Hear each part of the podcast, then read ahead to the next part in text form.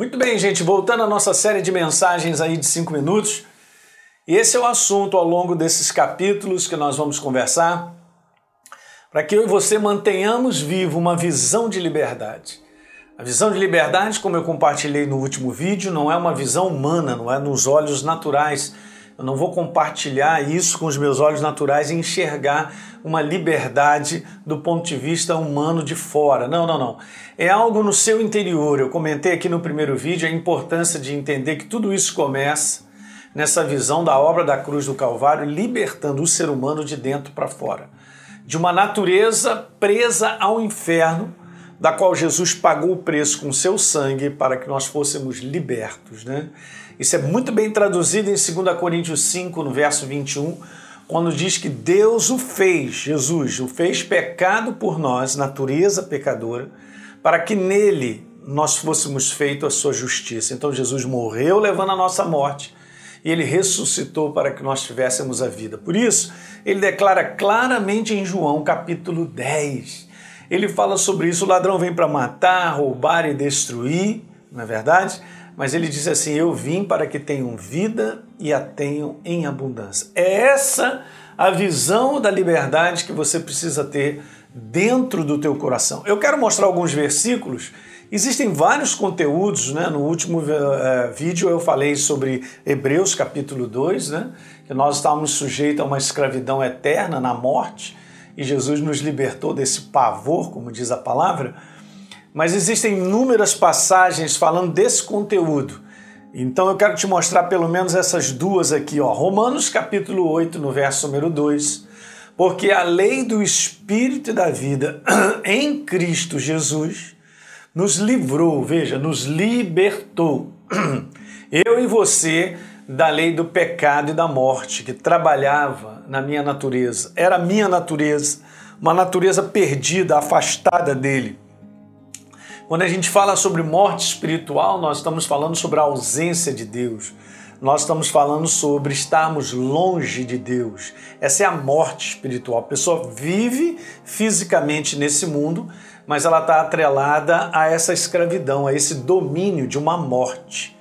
Morte espiritual é uma escravidão e nós precisamos ser libertos. Só Jesus fez essa libertação na obra da cruz do Calvário. E a todos que o recebem se tornam novas criaturas, saem da morte.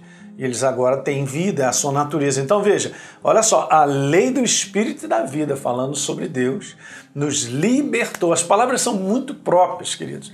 Não é simplesmente assim, ah, Jesus me deu algo. como se fosse uma acréscimo. Ah, ele me deu isso aqui, acrescentando algo à minha vida. Não, não. Não foi acrescentado vida. Eu fui liberto da morte. E quando eu fui liberto da morte, ele me deu a sua vida. Isso é que é maravilhoso. Você entende? Então a minha natureza que era morta, afastada de Deus, ela se tornou agora a maior liberdade, porque agora eu tenho a vida dele. Isso é a diferença entre liberdade e prisão. Prisão por natureza, morte espiritual. Eu vou falando bem devagar para você entender isso, que está por toda a palavra, que parece que uma boa parte ainda dos cristãos ainda não enxergaram plenamente essa verdadeira liberdade. A verdadeira liberdade temos a natureza de Deus instalada em mim e em você. E como nós somos filhos, Gálatas fala, Deus enviou ao nosso coração o Espírito seu Filho. Super interessante, porque em Gálatas, então, capítulo 4, no verso 7, diz lá que você não é mais escravo. Ó, eu era escravo, mas agora eu sou filho, e sendo filho, eu sou herdeiro. Você entende? Por que, que eu sou filho? Porque agora eu tenho a natureza de Deus. Eu recebi o sacrifício vivo de Jesus através do seu sangue e ele me deu vida. Então a vida venceu a morte. A vida do Espírito da vida me libertou da morte. Gente, isso aqui é para dar aleluia, glória a Deus, é para nós, meu Deus. Mas, Thomas, eu tenho vida? Pois é, nós temos vida. Temos vida em abundância, ok? É uma coisa de dentro para fora. Então, essa é a visão da liberdade que nós precisamos manter de contínuo no nosso todo dia para nós nos posicionarmos nas situações que nós vamos enfrentando desse ângulo, do ângulo de libertos pela obra da cruz, do, do, ângulo de que eu tenho a vida de Deus. Essa é a verdadeira liberdade. Eu era um morto, eu era um escravo. Hum?